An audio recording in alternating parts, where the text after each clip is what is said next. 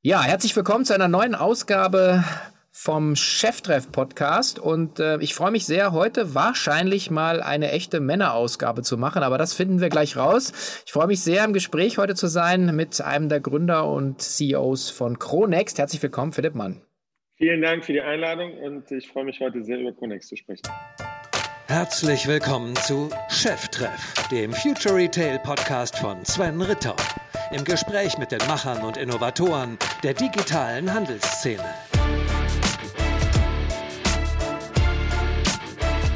Ja, bevor wir loslegen, ein kleiner Hinweis auf unsere Freunde von Climate Partner.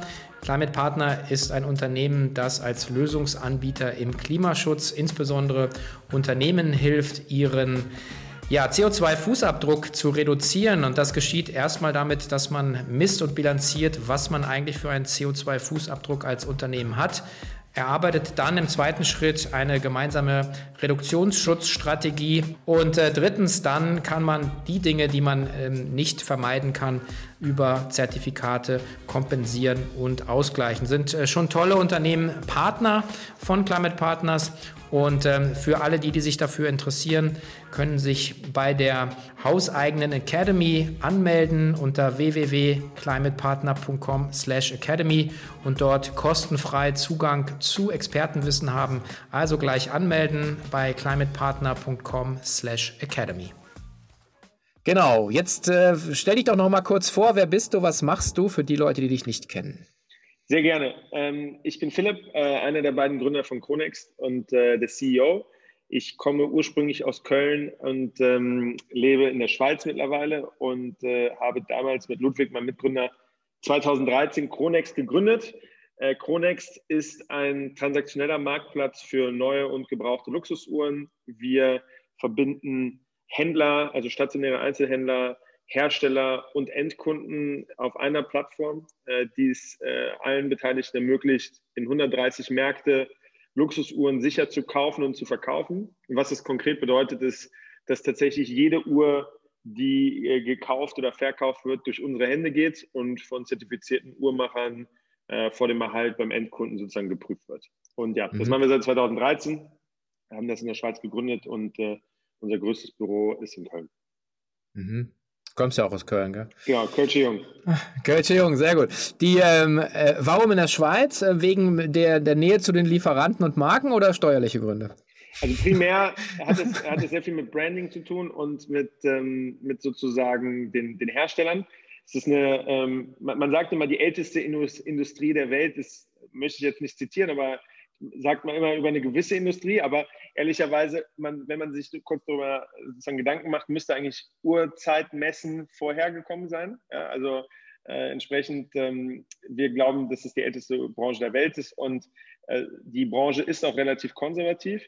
Das heißt, die Nähe zu den Lieferanten bzw. zu den Herstellern oder den Marken, den Creators sozusagen, ähm, ist sehr zentral und zweitens vom Branding her insbesondere ähm, je internationaler wir verkaufen, desto besser können wir sozusagen noch sagen, wir verkaufen Uhren als eine Schweizer Firma ähm, mit Schweizer Produkten und das äh, ja, funktioniert sehr gut von der Positionierung. Okay. Jetzt ähm, vielleicht auch nochmal so eine Abgrenzung zu, zum Thema Marktplatz, weil ihr seid ja kein klassischer Marktplatz in dem Sinne. Ne? Also ein eBay äh, ist ja dieses typische Modell von Consumer über eBay an den Endconsumer. Ähm, ja. Aber ihr habt ein, habt ein, ein anderes Modell gewählt. Genau, wir, also wir sagen immer, wir sind ein hybrider Marktplatz äh, mit eigenem Bestand und mit dem Bestand sozusagen von anderen Parteien. Heutzutage wird man wahrscheinlich sagen 1P, 3P-Model, also First-Party, Third-Party-Model. Ähm, Im Endeffekt, wenn man, wenn man uns vergleichen will, dann würde ich sagen, sind wir, und das habe ich auch schon gesagt, bevor beide Unternehmen an der Börse waren, ähm, wir sind ein, ein, ein, ein Twitter aus Farfetch und Auto 1. Äh, Farfetch, für, für die, die es nicht kennen, ist eine Plattform, die über 1000 Modeboutiquen online sozusagen vereint auf einer Seite, wo Luxusfashion verkauft wird.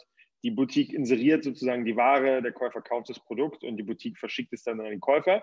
Wir sind ähnlich, was das angeht, aber der Unterschied anders als Farfetch ist, dass wir kein Dropshipping machen, sondern jede Uhr geht tatsächlich durch unsere Uhrmacherwerkstatt und wird von 21 Experten von verschiedenen sozusagen Kategorien auf Herz und Nieren geprüft, dass sie die richtige Qualität hat, dass sie nicht gefälscht ist und dass sie auch nicht geklaut ist.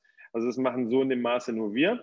Und das, der zweite Teil des Geschäftsmodells ist ähnlich wie Auto 1, dass Endkunden bei uns verkaufen können. Das heißt, du füllst ein Formular online aus, du kriegst automatisiert zwei Preise angeboten in der Regel. Einer ist ein Direktankaufspreis, also quasi das Auto 1 Modell.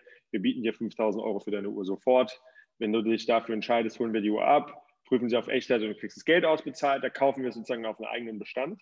Ähm, und, äh, oder aber auch, du sagst, nee, ich möchte eigentlich mehr Geld haben, ich habe jetzt keinen Zeitdruck und ähm, wir kaufen, wir verkaufen die Uhr für dich für, sagen wir mal, 9000 Euro, nehmen da 10 bis 20 Prozent Kommission und du kriegst das Geld aber erst ausgezahlt, nachdem die Uhr verkauft wurde. Wie ein Auktionshaus oder Auktion. Also deswegen, wir sind, äh, um Anglizismus zu benutzen, wahrscheinlich ein Intermediated Marketplace. Ähm, und das Wichtigste ist, wir sind halt immer der Vertragspartner, sowohl vom Händler als auch vom Endkunden. Das heißt, du hast die Vorteile vom Marktplatz im Sinne von großer Auswahl, faire Preise, sofortige Verfügbarkeit mit aber den Vorteilen von dem E-Commerce-Modell. Standardisierte Fotografie, Pre-Sale-Service äh, aus seiner Hand, After-Sale-Service aus seiner Hand, Logistik aus seiner Hand und natürlich ein Produkt, was immer auf Echtheit geprüft wurde. Das heißt, wir sagen, wir bringen das Beste aus beiden Welten zusammen. Mhm.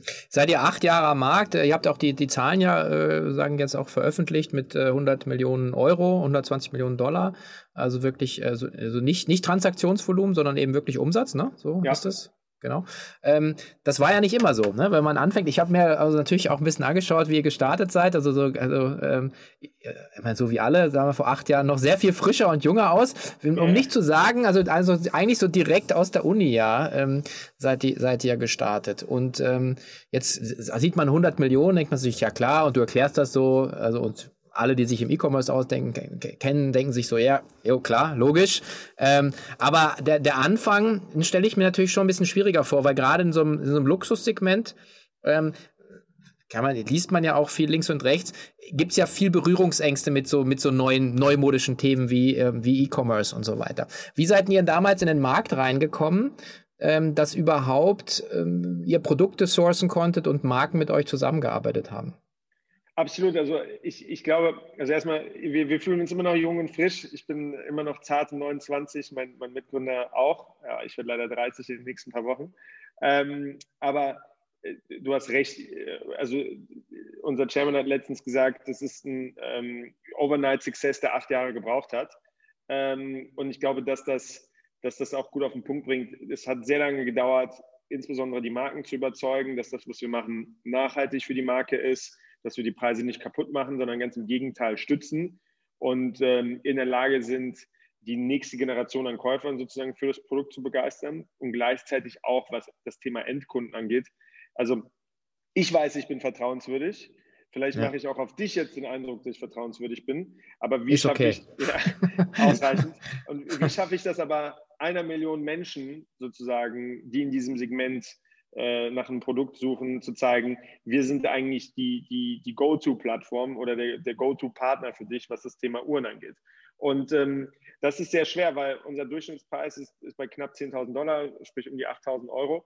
Das ist teurer als, als der Durchschnittsverkaufspreis, glaube ich, von Auto 1, was, was quasi im Autobereich handelt. Ähm, das heißt, dass, dass, dass das Vertrauen, was du brauchst in, in den Counterpart, der dir das Produkt abkauft oder verkauft, ist extrem hoch. Und wenn du halt 21 bist und du kommst gerade aus der Uni, dann hast du nicht unbedingt das Gravitas, was äh, diese Zielgruppe sozusagen sucht. Und das heißt, ähm, das war schon ziemlich erschwerend, äh, das sozusagen äh, aufzubauen. Und ähm, ich glaube, was wir am Anfang, also wir haben sehr viel falsch gemacht. Eine der Dinge, die wir richtig gemacht haben, war, dass wir ziemlich schnell stark auf PR gesetzt haben und da auch äh, gut begleitet wurden und relativ schnell schon relativ viel Presse hatten. Das hat zumindest Glaubwürdigkeit gegeben. Ich glaube, der Fehler, den wir gemacht haben, weil wir halt wirklich extrem grün hinter den Ohren waren, war, dass wir dachten, PR bedeutet auch quasi Traffic, der konvertiert in Verkäufe. Also wir hatten guten Traffic und die Leute kannten uns und dachten wahrscheinlich, wir sind vertrauenswürdig oder vertrauenswürdiger, als sie es vorher gedacht hätten. Aber richtig viel bei rumgekommen ist noch nicht. Und es hat lange gedauert, bis wir dann gemerkt haben, wie schaffst du wirklich Nachfrage zu kreieren und wie schaffst du Glaubwürdigkeit zu kreieren und dass das zwei sehr verschiedene Dinge sind. Und ähm, ja, wir sind seit acht Jahren und ich glaube 16 Tagen unterwegs. Ähm, Das äh, war bisher ein sehr spannender Ritt, aber ich glaube, wir sind noch wirklich extrem am Anfang. Ähm, man sagt es oft, irgendwie, man ist am Anfang, hört das immer von irgendwelchen Gründern, aber die Realität ist, die, die Uhrenbranche ist immer noch zu 99, 98 Prozent offline. Äh, und gerade erst fangen an, die Marken wirklich zu verstehen, dass es Inflektionspunkt ist, an dem wir uns befinden. Und glaube, ich glaube, die, jetzt ist das erste Mal, dass wir wirklich als vollwertiger Partner gesehen werden, der, der unterstützt und ähm, der das, was er sozusagen macht, gut beherrscht. Und ähm, ja, das wird, glaube ich, noch ganz andere Kräfte sozusagen entlocken, was äh, wahrscheinlich bedeutet, dass wir die nächsten Jahre nochmal deutlich schneller wachsen werden als früher auch schon. Mhm. Also die, die Kräfte vielleicht nochmal, die man also auch ausbalancieren muss, ja auch wenn man ein Intermediate Marketplace ist, ja. hat ja genau wie gesagt Angebot und Nachfrage. Und jetzt äh, vielleicht bleiben wir nochmal auf der Angebotsseite. Ähm, das äh, interessiert mich natürlich schon, weil es gibt, eine, es gibt ja, also aus, aus Markensicht, und das haben wir ja bei K5 ja immer rund, rauf, runter, links, rechts, ist ja die Frage, äh, ich möchte eigentlich meine, meine Vertriebskanäle kontrollieren. Ja. Und äh, gerade jetzt in der sehr konservativen Branche wie sozusagen der Uhrenhandel, ich war auch schon das ein oder andere Mal in, in so einem Geschäft und das ist ja sehr ja, sehr distinguiert, ja, sehr erhaben, ähm, zum Teil auch äh, ein bisschen angsteinflößend, wo du denkst so, okay, ja, mein, du bist ein Uhrenverkäufer, ich, vielleicht kaufe ich hier was für fünfstellig, ja, so ein bisschen. Also, ähm, und also diese, diese eine Seite, diese Kontrolle und dann diese Dynamik, die, die sozusagen ja in dem im E-Commerce Marketplace Umfeld da passiert. Und ähm, was habt ihr gemacht, dass, dass ähm, also wie kommt man an Ware? Also ich meine, es gibt das, den Begriff Grauware, aber mich interessiert vor allen Dingen, wie, wie kann man dann mit den Marken auch wirklich zusammenarbeiten, dass sie verstehen, dass, wie du es genannt hast, ein Inflexionspunkt, dass es einfach ein neuer Vertriebskanal ist, der eine ähnliche Qualität bieten kann ähm, wie, wie in der Fläche. Ja, also ich glaube prinzipiell jetzt nicht nur im Luxusuhrenmarkt, sondern Luxus generell. Ich würde sagen, neun aus zehn Marken, ob es jetzt Handtaschen sind oder Schmuck oder Uhren oder Schuhe im Luxussegment, würden sich eigentlich wünschen, dass es das Internet nicht gäbe. Mhm. Ähm, und äh, das heißt, zu überzeugen, das ist jetzt gut und das funktioniert und das hilft dir, eine neue Kundenzielgruppe zu bringen, ich glaube, das ist, äh, das ist sehr schwer, ähm, bis die Realisation kommt, das ist jetzt da, ob ich das mag oder nicht.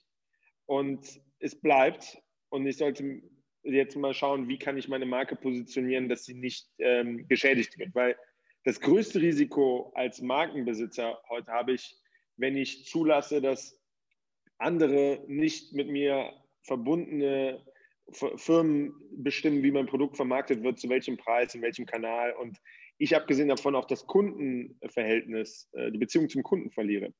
Und äh, ich, ich glaube, das fängt gerade an anzutreten. Ähm, was die Marken angeht, ist, ist natürlich die Frage immer, wie kann ich kontrollieren, was passiert? Und es gibt eigentlich nur eine Marke weltweit, die überhaupt keinen Parallelhandel hat. Und Graumarkt ist für mich immer noch was anderes. Graumarkt ist für mich mehr Restpostenhändler, aber ich nenne es mal Sekundärmarkt, also quasi, wo Produkte meiner Marke verkauft werden, bei der äh, auf, auf sozusagen Wegen, wo ich es nicht kontrolliere. Und das ist Louis Vuitton. Und äh, der Grund dafür ist recht simpel, weil Louis Vuitton verkauft Louis Vuitton-Produkte nur bei Louis Vuitton. Du kannst zum Beispiel Hermes Parfum kannst du auch am Flughafen kaufen. Louis Vuitton nicht. Das ist alles aus einer Hand und entsprechend ist es auch verhältnismäßig leichter zu kontrollieren, wie wird das Produkt verkauft, wie wird es vermarktet, wie ist der Preis, wie ist das Discount-Level. In dem Moment, wo du das aufweichst oder in den Wholesale-Bereich gehst, ähm, was bei der Uhrenbranche ungefähr 80 Prozent der Distribution ist, hast du die Kontrolle in dem Moment, wo das Produkt die Fabrik äh, ver verlässt, verloren. Und jetzt basiert diese ganze Distribution historisch auf einem äh, selektiven Distributionsmodell, was de facto eine Vor-Internet-Allokation des, de, des Produktes. Ja, es sind quasi lokale Monopolien gewesen. Das heißt, du hattest den lokalen Händler in Hamburg und der hatte, ich weiß nicht, Neuer Wall, ich glaube, ist das in Hamburg. Und dann hattest du in Köln äh, die Mittelstraße und in Düsseldorf die Kö. Und nach einer Zeit, äh, das war quasi der lokale Matador, der dann sozusagen seine Ware da vermarktet hat. Und so konntest du das relativ gut sozusagen dis distributen und ähm, hat es nicht wirklich eine Preistransparenz und eine Vergleichbarkeit, wo welches Produkt zu welchem Preis ist. Und was passiert ist, ist, A, die Marken haben über die letzten 50 Jahre deutlich mehr Türen sozusagen geöffnet, die auch dazu geführt haben, dass lokal konkurriert wird. Und B, das Internet hat jetzt komplett transparent gemacht, wo bei welchem Händler welche Ware liegt, ähm, welcher Preis der Händler sozusagen das Produkt anbietet und auch noch die ganzen Akteure, die nicht in dem Primärmarkt handeln. Und jetzt bist du als Marke konfrontiert und musst jetzt schauen, okay, wie, wie räume ich das Ganze auf? Und die Devise in der Vergangenheit war immer, ich muss kürzen, wie viel Angebot im Markt ist. Und ich muss sicherstellen, dass ich stark sozusagen durchgreife, wenn Ware irgendwo landet, wo sie nicht landen sollte. Und ich glaube, die Herausforderung daran ist, es sind ja nicht nur in Anführungsstrichen schlechte Produkte, die woanders angeboten werden, sondern es ist oft das richtige Produkt am falschen Ort, was dazu führt, dass es irgendwo vermarktet wird, wo die, Marke es nicht, wo, wo die Marke es nicht kontrollieren kann. Und unsere These ist, und ich glaube, dass, dass dieser, dieses Umdenken findet jetzt bei den Marken statt. Interessantes Beispiel ist zum Beispiel, letzte Woche hat sich Caring bei Vestia Kollektiv beteiligt.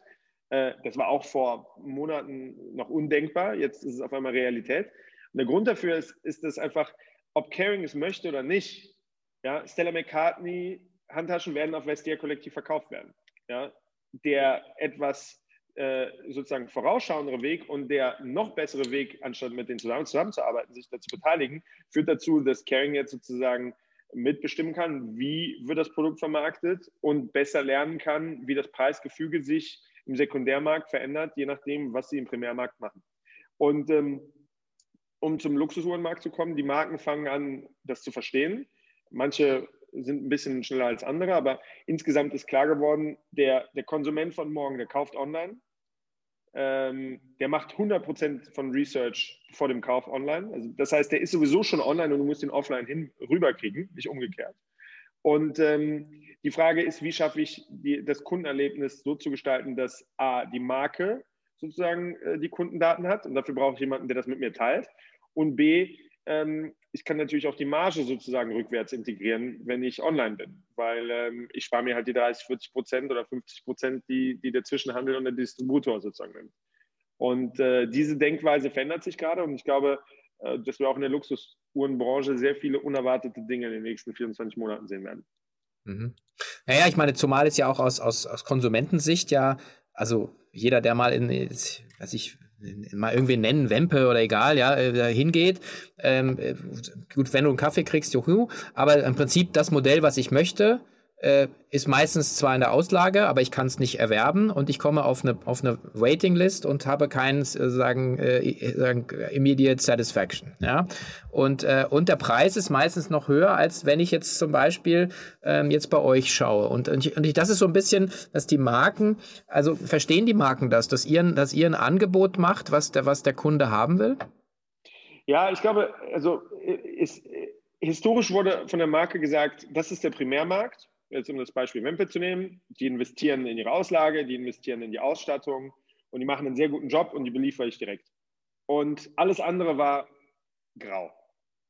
Und was, glaube ich, jetzt anders ist, ist, dass festgestellt wurde, dass dieses Grau eigentlich nicht grau ist, sondern also natürlich gibt es auch den Graumarkt, aber das, was früher wurde, einfach alles Graumarkt genannt. Ob du jetzt gebrauchte Uhren verkauft hast oder ungetragene Uhren oder Restposten, du warst grau. Und jetzt hat sich, äh, hat sich sozusagen mittlerweile entwickelt, dass die Marken verstehen, egal wie ich es jetzt nenne, da ist ein echter Kundendemand hinter. Also der Kunde, der online kauft, der bezahlt ja auch mit echtem Geld. Ähm, und das ist auch ein echter Arzt oder ein echter Anwalt. Das ja. ist ja kein Bürger zweiter Klasse.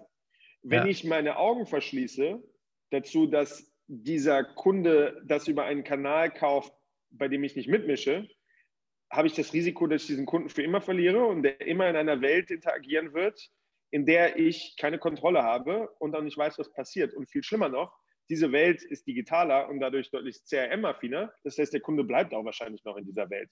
Und ich werde niemals wissen, was da passiert. Und das ist, ist ein großes Umdenken. Ich glaube, was Wemper angeht, wir, wir werden, wir, wir haben ja auch stationäre Touchpoints, sage ich mal, also sozusagen Lounges und ein Geschäft, ähm, wo du online kaufen kannst und offline abholen kannst. Und Wempe wird das immer besser machen können als wir. Ja, ich habe einen riesen Respekt für Wempe. Die machen das seit über 100 Jahren. Das ist ein Familienunternehmen, was mit viel Passion sozusagen das Ganze macht. Und wir werden nie auch nur ansatzweise so gut im Retail sein wie die. Aber genauso wie deren Legacy sozusagen im Retail-Bereich äh, äh, sich entwickelt hat, genauso haben wir diese Legacy, nicht natürlich nicht sozusagen genauso lang, aber auch in der E-Commerce-Welt sozusagen auch in den letzten acht Jahren aufgebaut, fokussiert komplett auf digitale Vermarktung. Und ich glaube, dass es einfach mittlerweile schwer ist, äh, die Augen davon zu verschließen. Und ähm, in der Zukunft wird es von den Marken irgendeine Form von ja, Koexistenz geben müssen, mit denen der klassische stationäre Handel ähm, vereint wird mit den, ähm, ich nenne es mal, hybriden äh, Playern wie wir, wie, wie mhm. wir es sind. Das ist ein gutes Stichwort, weil du, äh, du hast ja vorhin auch erwähnt, dass also es ist ja nicht so, dass jetzt bei euch nur Privatleute ihre äh, so sagen äh, Uhren verkaufen. Ihr, ihr nennt das, glaube ich, auch CPO, ne? Certified Pre-Owned Watches, glaube ich. Das genau. muss ich auch nachgucken, weil bei CPO ist mir Cost per Order bei mir. Ja. Ähm, aber ähm, nee, gut, also, ähm, also ähm, sondern ihr habt eben, hat es ja auch gesagt, über 100 Händler, die über eure Plattform verkaufen. Kann, also das ist ja auch, ähm, auch also glaube ich, acht Jahre zurück wahrscheinlich undenkbar gewesen. Aber jetzt, mhm. dann kannst du vielleicht das Modell mal beschreiben, was das für die Händler auch bedeutet für euch nochmal. Ja, für den Händler ist es eigentlich ganz einfach. Also der Händler äh, schließt sich bei uns in der Plattform ein, also äh, sagt uns, hey, ich möchte mit euch arbeiten. Wir kriegen Zugriff auf deren Warenwirtschaft. Da gibt es verschiedene Wege, das extrem simpel zu machen. Also wir sagen immer, selbst wenn du uns mit dem Fax dein Inventar schickst, handgeschrieben, werden wir die Ware online bekommen. Hat es auch schon gegeben. Mhm. Ähm, und äh, äh, die, die Ware wird bei uns online vermarktet. Und äh, du sagst uns als Händler, was du dafür mindestens erzielen musst. Und wir leben vom Spread. So einfach ist das. Der Kunde kauft, wir sagen dem Händler Bescheid, wir holen das Produkt ab, prüfen es auf Echtheit, ähm, verpacken es als Geschenk. Wenn der, äh, der Endkunde kriegt es geliefert, wenn er oder sie zufrieden ist, kriegt der Händler sein Geld ausgezahlt, was er haben wollte. Das heißt, ähm, das ist extrem einfach. Das ist ein Händler ähm, äh, weltweit, die bei uns verkaufen. Äh, die Zahl wächst jeden Tag und ähm, das sind Händler von allen Arten. Also das sind nicht nur Gebrauchtourenhändler, das sind auch Händler, die sozusagen genauso auf der Köhe verkaufen oder auf der Bond Street. Ähm, und ich glaube, dass das, äh, dass das auch wahrscheinlich die Zukunft sein wird, weil das Problem ist, diese selektive Distributionslogik, die es nicht nur in der Uhrenbranche gibt, aber generell, das, das wurde durchs Internet aufgebrochen. Und was wir zum Hersteller sagen ist, wir können dem Hersteller helfen, seinen gesamten Warenbestand weltweit holistisch als einen Inventarpool zu sehen. Ja, in der Vergangenheit oder auch noch heute ist es so, das ist Svens Laden mit Svens Uhren. Das ist Philips Laden mit Philips Uhren. Ja, und das ist Thomas mit seinen Uhren. Und unsere These ist halt, wenn du separate Inventarpools hast und die auch als solche siehst, wird es immer so sein, dass du Produkte hast, die miteinander korrigieren und früher oder später, egal wie gut man das Ganze kontrolliert, läuft das auf eine Art hinaus, wo es um den Preis am Ende des Tages geht. Und wenn das online passiert, tut das der Marke weh. Wir sagen, wenn wir als zentrale Partei der Marke helfen können, den gesamten Pool an Bestand in einem zu sehen und wirklich zu überlegen, wo muss genau dieses Modell jetzt gerade sein. Das wird einfach pauschal nach Spanien geliefert, aber vielleicht sollte es eigentlich in Paris liegen, weil in Paris ist gerade der Demand dafür. Dann wirst du in der Zukunft viel öfter das richtige Produkt am richtigen Ort haben und entsprechend keinen Discount. Und das ist, was wir versuchen zu propagieren und äh, bei den Marken sozusagen vorzustellen. Und vor acht Jahren war das undenkbar, dass sie sich mit uns treffen. Ich, ich sage mal so eine Analogie. Vor acht Jahren kannte man uns nicht. Da waren wir so der nicht gemochte Bekannte aus der gleichen Stadt. Und jetzt sind wir auf einer Familienfeier der Cousin, den man nicht so gut kennt, aber man weiß, wir mhm. sind äh, Familienmitglied mhm. und man kommt langsam mal rüber auf ein Bier, um sich mal zu, oder in der Uhrenbranche auf ein Champagner, äh, um, um, sich sozusagen zu unterhalten und zu verstehen, was wollen wir äh, eigentlich gemeinsam erreichen. Und ich glaube, das, ähm, ja, ich, ich hoffe, dass ich in den nächsten 24 Monaten dann noch sehr viele spannende äh, Dinge in diese Richtung zeigen kann. Mhm. Und die, ähm, die Zusammenarbeit mit den Marken, also das ist ja zum Beispiel, also wenn ich mir jetzt, also ihr macht ja wirklich auch äh, dieses Pre-Owned, also sagen, das ist eben, also es ist, gibt Neuware bei euch, ja, gibt's auch, aber es ja. gibt natürlich auch, auch viel, also gebrauchte Ware, aber sagen, ich meine, ich habe auch diverse gebrauchte äh, Uhren gekauft. Ähm, das hat ja auch immer ähm, das Thema, also dieser Warranty auch, ne? Also ihr habt ja, ja, deswegen habt ihr, zieht ihr die Ware letzten Endes über euren über euren Workshop, über eure Operations und, Jeder äh, und, Uhr, ja. Okay. Und gebt dann auch noch eine, eine, eine Warranty on top, oder? genau, also jede Uhr bei uns, die verkauft wird, wenn sie gebraucht ist, hat mindestens 24 Monate Garantie. Zum Beispiel, wenn ich eine Uhr kaufe, dann 99 Prozent der Zeit würde ich mir eine gebrauchte Uhr persönlich kaufen. Mhm. Einfach weil, also erstmal, ich mag die Geschichte von der gebrauchten Uhr, insbesondere wenn, wenn die nicht mehr in der jetzigen Kollektion ist. Ich finde das cooler, mhm. etwas zu tragen, was irgendwie mhm. ja nicht mehr so einfach im Laden käuflich ist. Und B, du hast einen riesen Preisvorteil und Verfügbarkeitsvorteil. Das heißt, wenn meine engen Freunde mich fragen oder auch meine Familie, was soll ich mhm. kaufen, ich sage immer eine gebrauchte Uhr. Wenn du sie von der richtigen Partei kaufst, und mhm. Konex ist natürlich die richtige Partei. Absolut. Ähm, äh, ist der gut aussehende Cousin, den ja, ich noch genau. nicht kenne. Wir sind der gut aussehende Cousin äh, mit dem Bierchen in der Hand. Äh, aber unsere Uhrmacher trinken kein Bier bei der Arbeit und mhm. stellen tatsächlich sicher, dass die Uhr echt ist, nicht gestohlen ist, ähm, die Qualität hat, wie sie auf der Seite dargestellt ist und wenn sie gebraucht ist und aufgearbeitet ist, äh, wirklich in einem Zustand so, dass äh, die Laie nicht erkennen würde, ob das Produkt neu oder gebraucht ist. Mhm. Gerade wenn man so sagen, diese, diese Refurbishment-Sachen da anschaut, ähm, da müsst ihr ja, ähm, ja auch Zugriff haben auf die, auf die Originalteile. Ne? Also insofern müsst ihr ja sowieso eine gute Beziehung haben zu den, äh, zu den äh, Marken, oder? Oder stelle ich mir das zu simpel vor? Also ich glaube, man, man kriegt auch Teile, wenn man nicht eine gute Beziehung zu den Marken hat. Okay. Aber unser Anliegen ist es, mit den Marken direkt zu arbeiten und äh, ja, diese gute Beziehung sozusagen zu haben und zu pflegen. Ähm, mhm. Und ja, wir sind äh, teilweise direkt von den Marken, teilweise über Umwege immer in der Lage, diese mhm. Teile sozusagen zu bekommen. Und ähm, das ist aber natürlich schon sehr viel Komplexität, weil äh, jede Marke hat ihre eigenen Schrauben, jede Marke hat ihre eigenen Teile, jede Marke hat ihre eigenen Werkzeuge. Mhm. Ähm, das heißt, du musst da schon echt einiges investieren, damit du halt diesen Grundstock und diese Grundbasis an Uhrmachern, Teilen und Werkzeug hast. Mhm. mhm. War das auch der Grund, warum ihr so lange bis zur Profitabilität gebraucht habt?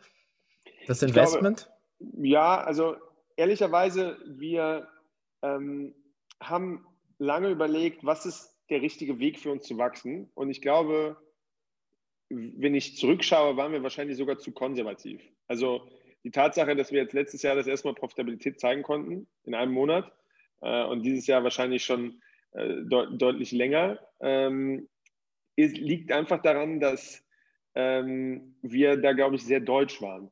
Also mhm. wenn dieses gleiche Geschäftsmodell in Amerika, ich glaube, wir wären ja. noch viel aggressiver investiert und wären mhm. noch viel stärker auf Wachstum gegangen. Ähm, ja. Dazu muss man natürlich sagen, wenn man sich die erfolgreichen Luxusmodelle anschaut, ob es ein Farfetch ist, ein Matches, ein My Theresa äh, etc., sind alles europäische Player. Also Luxus ist ein europäisches Spiel. Ich glaube, das ist eine der wenigen äh, Branchen, wo, wo wir Europäer sozusagen ähm, im Lead sind gegenüber den Amerikanern. Und vielleicht wäre der, der aggressive amerikanische Ansatz auch nicht der richtige gewesen und hätte die Marken verschreckt. Ähm, von daher, ich, ich, glaube, dass wir ein gutes Equilibrium gefunden haben. Aber was für uns wichtig ist, ist jetzt auch vorausschauend, wir können das Geschäft also de facto ab morgen komplett profitabel betreiben. Wir haben extrem starke Unit Economics, sodass es eigentlich alles nur noch eine Frage davon ist, wie aggressiv äh, möchtest du in Tech investieren, wie sehr möchtest du internationalisieren, was möchtest du alles für den Kunden machen. Aber ich glaube, wenn wir jetzt zu stark, zu schnell äh, voll auf Profitabilität gehen, dann wird jemand anders sozusagen unseren Kuchen essen, weil die Chance, eine Firma zu bauen, die ähm, irgendwann vielleicht eine Größe von, von einem Zalando hat oder mehr, ähm, die ist da und wir wären sehr gerne diese Firma. Ja, läufst du bei mir ja offene Türen ein. Ich, ich finde ja nichts schlimmer als immer dieses Gelaber von Profitabilität, wenn du extreme Wachstumschancen hast und wenn du weißt, dass deine Unit Economics äh, sagen, du im Griff hast und Cashflow im Griff hast und halt noch Zugang zu Kapital hast, dann äh, macht es ja gar keinen Sinn, äh, irgendwie äh, äh auf Profitabilität zu drehen. Ähm, wie, wie groß seid ihr? Also meine, 100 Millionen äh, ist jetzt so ähm, von der Einsortierung her, seid ihr einer der größten ähm, Händler im Markt mittlerweile schon? Oder kommt man da so langsam hin? Oder wie ist das? Zur Ein also ich, Einsortierung? Ich denke, wenn du, also unser, unser stärkster Markt ist Deutschland. Ich denke, wenn du in Deutschland schauen würdest und du so ein, ich weiß nicht, wie man es auf Deutsch sagt, Pie-Chart malst. Ja, ja, Kuchenchart, ähm, passt schon. Genau, Kuchenchart, dann, dann, würde man, dann wird man sehen, dass wir da schon einen Teil einnehmen. Also man würde uns sehen. Äh, mhm. da ist aber noch sehr viel Luft nach oben. Also mhm. ich denke, wir sind im hohen einstelligen Prozentbereich, äh, was Deutschland angeht. Ähm, vielleicht sogar im zweistelligen Prozentbereich niedrig, aber ich glaube eher hoher einstelliger Prozentbereich und ja, ich glaube, da gibt es noch sehr viel Luft nach oben. Mhm, okay. Schauen wir mal auf die Kundenseite, weil ich vorhin anmoderiert habe, mal so, so eine richtig schöne ähm, Boys- oder Männer-Ausgabe. Ja. Ich hoffe, du, du konterkarierst jetzt nicht mein, meine Intro, ähm, indem du sagst, es kaufen nur Frauen bei euch. Aber es, es, ich meine, äh, Luxusuhren ist schon, schon eher ein Männerthema wahrscheinlich, oder? Also tatsächlich sind 90 Prozent Frauen. Nein, das macht nur Spaß. Nein, also leider hast du recht. ähm, jetzt war ja auch vor ein paar Tagen Weltfrauentag und ja. wir haben da auch viel intern zu diskutiert und die, na, Fakt ist, die Hälfte aller Handgelenke sind weiblich. Und ähm, wenn man jetzt in einem Café sitzt, dann sieht man auch sehr viele Damen mit Uhren. Ähm, ich glaube, dass wir diese Zielgruppe noch nicht ausreichend gut bedienen und das ist eine Riesenchance. Das, ich, ich glaube auch, dass einfach unser Markenauftritt da sicherlich noch sozusagen stärker werden kann. Ähm, aber ja, es ist ein Männerthema. Ähm, aber ich glaube, dass äh, der, der Markt für Damenuhren oft unterschätzt wird. Da ist noch ein Riesenpotenzial. Und das ist auch etwas, woran wir arbeiten. Aber ja, es ist natürlich ähm, auch bei Investorengesprächen oder äh, Pressegesprächen immer sehr leicht Begeisterung dafür zu, zu entwickeln. Ich glaube, wenn wir, ich weiß es nicht, Hydraulikpumpen verkaufen würden, dann, dann würden die Leute meistens nicht beim Abendessen äh, mich, mich zwei Stunden ausfragen. Das ist beim ja. Thema natürlich ja. leicht gewonnenes Interesse. Ja. Jetzt ähm, so, äh, was mich auch nochmal interessieren würde, sind so die, die Markenunterschiede je nach Ländermärkten. Also ihr seid so in der Dachregion, glaube ich, äh, stark. Äh, UK, France sind so eure Top-Märkte, habe ich euch rausgefunden. Genau, Europa ja. ist so unser Heimatmarkt. Ja. Okay. Ähm, gibt's, seid ihr auch in Asien, USA? Genau, wir verkaufen auch nach Asien, also wir verkaufen in 130 Märkte rein. Mhm. Ähm, wir sagen immer, dass dass wir einen Heimatmarkt bezeichnen als einen Markt, in dem wir auch wirklich aktiv viel Zeit und auch Geld investieren, was Marketing angeht. Ähm, wir verkaufen nach Asien äh, auch, aber das ist, also wir haben auch ein Büro in Hongkong, aber das ist, äh, Hongkong ist zwar ein erfolgreicher Markt für uns, aber insgesamt Asien sind wir nicht so groß. USA kriegen wir immer mehr Bestellungen, aber das ist bisher nicht etwas, worauf wir uns fokussieren. Ähm, aber ja, du hast einen riesen Länderunterschiede, also sowohl von den Marken als auch von den Modellen innerhalb der Marken. Also in, in Deutschland ist ein ganz klarer Rolex-Markt, Stahlmarkt. Ja, also Rolex ist prinzipiell eigentlich in jedem Markt stark. Ähm, wenn du nach Osteuropa gehst, dann ist es deutlich mehr ein Gelbgold- oder ein Roségold-Markt. Ähm, und du hast eine ganz andere Markenvielfalt. Also du bist ja viel stärker im Longtail, viel mehr die Heritage-Marken, also ein Vacheron Constantin oder ein Breguet etc., was in Deutschland zum Beispiel Marken sind, die weniger stark sind. Und wenn du in UK bist, wiederum hast du sehr starke Marken wie, wie Cartier, die nochmal deutlich stärker sind als in Deutschland, oder Breitling, die aber ehrlicherweise gerade überall äh, durchstarten und, und mhm. einen super Job machen. Von daher, du, du siehst sehr große Unterschiede, absolut. Mhm. Okay. Und äh, gibt es sowas wie, äh, was ich so, äh, bei, bei, bei irgendwie 8000 Euro äh, AOV, äh, aber keine Ahnung, kauft jemand, also eine Uhr in einem Jahr, kaufen die Leute zwei Uhren in zehn Jahren? Habt ihr so, so Daten schon? Oder? Ja. Was spannend ist, also als wir angefangen haben, äh, und wir, wir wussten wirklich gar nichts. Also wir wussten auch nicht, wie VCs denken und, und also wir waren, das war unser erster Job de facto. Ähm, oder sind wir noch unser erster Job de facto. Ja, ja. Ähm, und äh, uns wurde von Tag eins mehr oder weniger von den ganzen VCs gesagt, du musst auf der ersten Transaktion profitabel sein, weil keiner wird eine zweite Uhr kaufen. Und das war dann die Mission, die wir irgendwie akzeptiert haben und sind jahrelang damit rumgelaufen, stolz. Wir sind auf der ersten Transaktion profitabel und waren das dann sehr schnell und auch sehr profitabel auf der ersten Transaktion. Und das letzte Jahr haben wir uns angefangen, die ganzen Kohorten anzuschauen und festgestellt, dass das Wahnsinn ist, wie oft diese Kunden zurückkommen. Ähm, also wir haben teilweise Wiederkäufer innerhalb kürzester Zeit von 30 Prozent von einer Kohorte. Ähm, und halt CAC LTV, also so Lifetime Value Ratios, die signifikant höher sind, als, als uns selber bewusst war, bis vor einem Jahr noch. Das heißt, ähm, du siehst sehr viele Kunden, die wirklich mehrfach im Jahr oder innerhalb von zwei Jahren transacten. Und insbesondere, weil wir halt der Partner sind, der es dir sehr leicht macht, deine alte Uhr in Zahlung zu geben, deine Uhr eine Versicherungsschätzung zu bekommen, die Uhr zu servicen etc.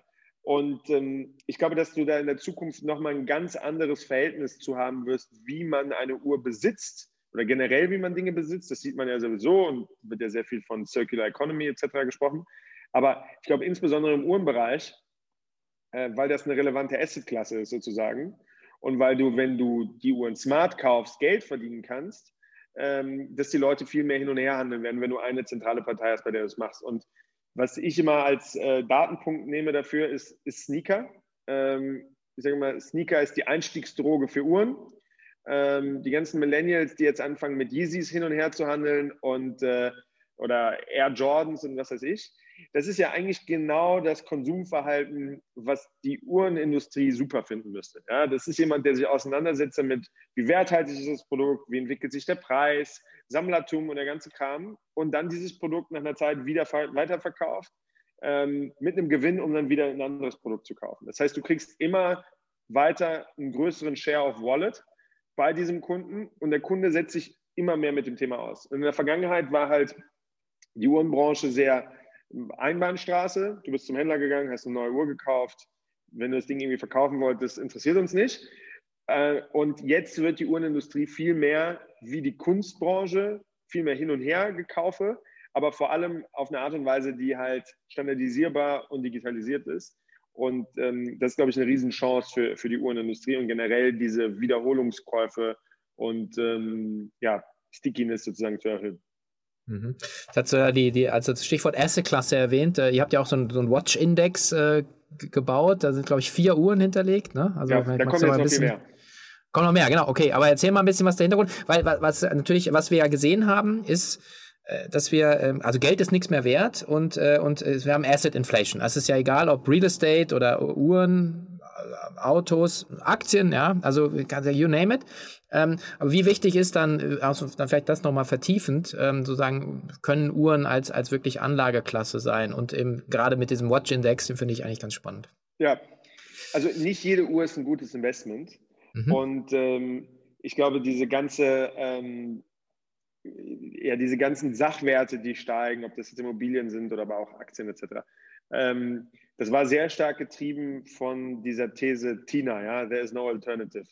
Ähm, aber das, das Spannende, glaube ich, am Uhrenmarkt ist natürlich, dass wir auch davon sozusagen ähm, gestärkt wurden. Aber selbst wenn Zinsen wieder hochgehen würden, und ich glaube, das ist, das ist nochmal eine ganz andere Diskussion, aber Nichtsdestotrotz, selbst wenn es deutlich mehr interessante Wege gibt, Geld anzulegen oder Geld jetzt nicht so stark entwertet wird, ähm, ich glaube generell das Konsumverhalten hat sich verändert, so dass eine Uhr insgesamt als Investment oder als Erhalt von Wert langfristig auch unabhängig von der wirtschaftlichen Situation, die wir gerade sehen, ähm, immer interessanter wird. Und der Grund dafür ist einfach, wenn ich mir zum Beispiel anschaue, die Generation meiner Eltern, äh, dann hat man damals äh, wenn man sich eine Uhr gekauft hatte, dann hatte man schon ein Haus und ein Auto und vielleicht irgendwie eine Ferienwohnung oder das war nicht das Erste, woran du denkst.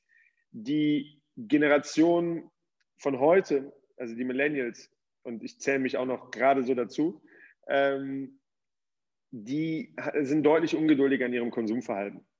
Und das heißt, du hast einen signifikant größeren Markt für Leute, die dieses Produkt kaufen wollen. Also die Frage, die ich auch oft bekomme, ist, ist die Smartwatch eigentlich eine Bedrohung für Uhren? Und die Antwort ist ganz klar nein. Also klar, für in dem Segment 1000 Euro und drunter ist es ein Riesenproblem meines Erachtens. Aber in dem Segment darüber, du, du löst zwei ganz verschiedene Probleme. Das eine ist ein rein funktionelles Produkt, das andere ist ein Statusprodukt, was schmuckähnlich ist und ähm, wiederum auch irgendwie ein Werterhaltsmechanismus.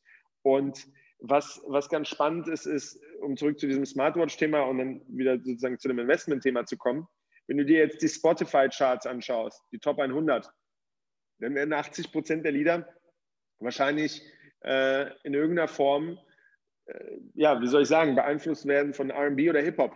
Und von diesen 80 Prozent der Top 100 werden 90 Prozent entweder Rolex, AP, Patek, manchmal noch Cartier erwähnen. Das ist im Endeffekt eigentlich nur Produktplatzierung von der Käufergeneration von morgen. Und diese Käufergeneration von morgen wird immer mehr dieses Produkt kaufen. Das Problem ist aber, die Produktionskapazitäten langfristig gesehen in der Schweiz sind relativ limitiert. Das heißt, ich glaube, du wirst in der Uhrenbranche viel mehr Käufer langfristig sehen, ähm, auf eine verhältnismäßig äh, begrenzte Anzahl an Produkten, insbesondere bei den Top-Marken, was wahrscheinlich die Preise immer weiter steigen wird, wenn man äh, die, die richtige Uhr kauft. Aber bei Uhren ist es genauso wie mit Aktien. Wenn, wenn die Frage kommt, ist eine Aktie ein gutes Investment, dann ist die Antwort, kommt drauf an. Genau das Gleiche ist, ist der Fall bei Uhren. Aber ich, ich würde mich also trauen und aus dem Fenster lehnen und sagen, wenn du dich auskennst und smart investierst bei Uhren, dann kannst du leicht äh, Returns machen wie, wie mit anderen Finanzprodukten, nur dass du halt ein, ein underlying Asset hast, äh, gegen das Ganze korrigieren kann. Mhm. Hast du denn äh, oder habt ihr denn einen Einblick, äh, wie, wie viel Stückzahlen Rolex zum Beispiel produziert im Jahr? Aber das ist ja das große Industriegeheimnis, glaube ich, oder?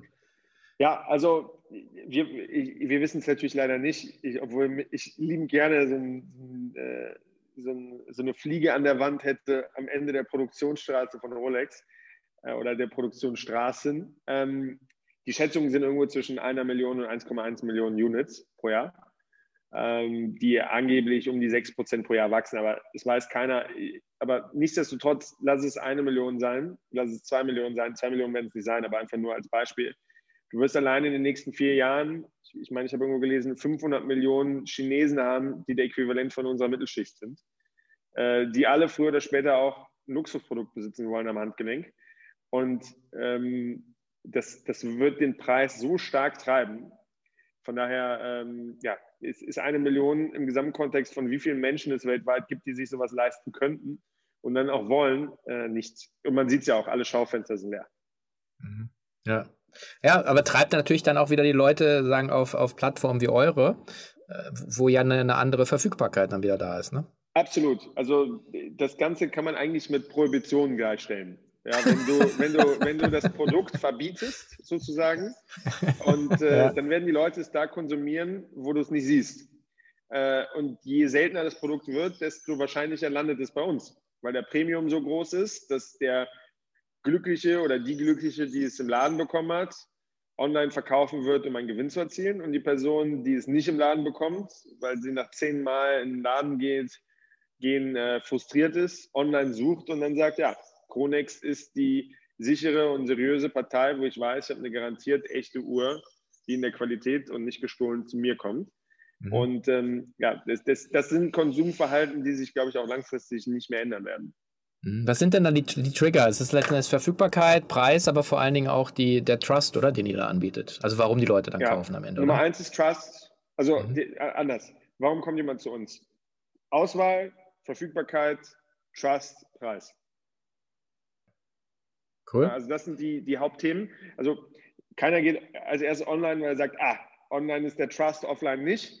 Aber äh, online ist das Produkt und es ist verfügbar und Kronex ist die Partei, der ich vertraue. Mhm. Und dann ist okay. der Preis meistens auch noch sexy. Mhm. Okay.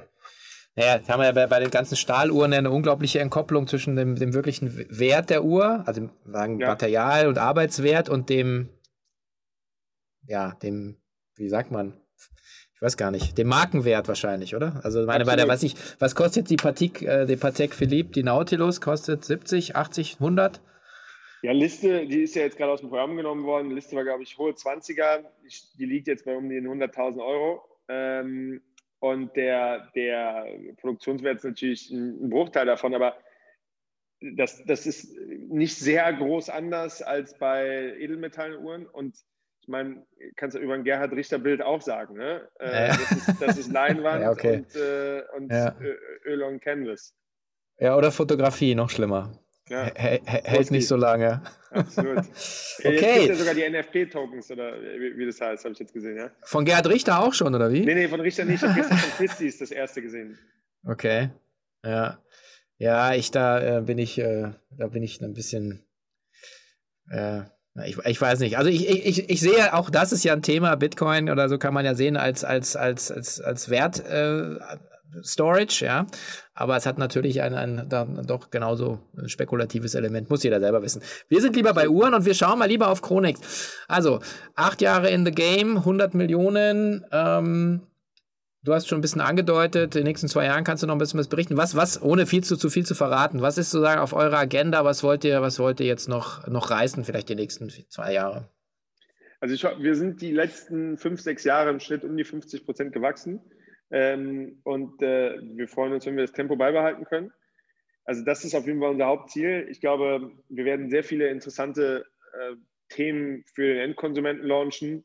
Ähm, die, die, die das Kauferlebnis noch besonderer machen und die uns ermöglichen, noch stärker hervorzuheben, wie wir äh, sozusagen dieses voll integrierte Geschäftsmodell leveragen können. Ähm, und ich glaube, wir werden auch viele inter interessante Dinge mit den Marken zeigen, ja, was wir gemeinsam mit Marken für den Endkunden machen. Ähm, aber es ist schwer, da viel zu verraten, ohne viel zu verraten.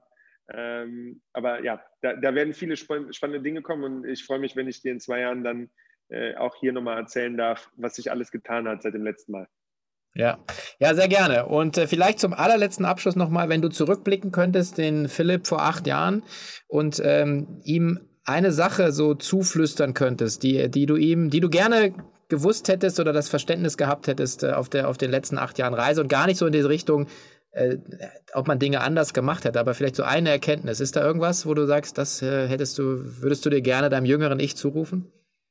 Also rein funktionell betrachtet, was mich bis heute nervt, aber das ist nicht groß genug, als dass ich es nehme, ist, dass Google Shopping ein Jahr lang umsonst war in Deutschland und wir wussten nicht, was Google Shopping ist und es nicht benutzt haben. okay. Aber äh, ich, ich, glaube ehrlicherweise, dass das Hauptthema ist, einfach gelassener zu sein. Ähm, ich wünschte mir, dass der Philipp von den zehn Jahren das auch heute nochmal sagen würde. Ähm, aber ich glaube, am Ende des Tages ähm, ist es ein Marathon und kein Sprint, auch wenn es ein Marathon ist, den man versucht, in Sprintgeschwindigkeit äh, zu machen. Aber ich glaube, am Ende des Tages, ähm, ja, es, es it could wie it could, sagt man in Köln, ja. Und äh, es bringt nichts, sich verrückt zu machen. Und äh, viele Dinge brauchen halt manchmal ein bisschen Zeit und äh, das, das sollte man gelassen sehen. Und ich glaube, das hätte ich gerne dem Philipp von damals gesagt und äh, hoffe, dass der Philipp der Zukunft mir das vielleicht heute Abend auch vorm Schlafen nochmal sagt. ähm, von daher, ich glaube, das ist so die Nummer eins Message. Äh, am Ende des Tages kann man, kann man äh, hart arbeiten und, und äh, äh, viel richtig machen, aber so ein bisschen äh, Serendipität, ich, ich glaube, es ist auch ein deutsches Wort, gibt es immer noch und etwas Glück haben und ähm, da muss man halt manchmal ein bisschen darauf warten. Und dann klappt es ja. auch. Insofern wünsche ich euch ganz viel unternehmerisches Fortune ja, und vielen Dank. Äh, vielen Dank fürs Gespräch. Äh, vielen Dank für die Einladung, Sven. Und äh, ja, hoffentlich spätestens in zwei Jahren mit äh, vielen guten Neuigkeiten. Ich klopfe mal auf Holz. Ja. Danke dir. Sehr gut. Bis bald.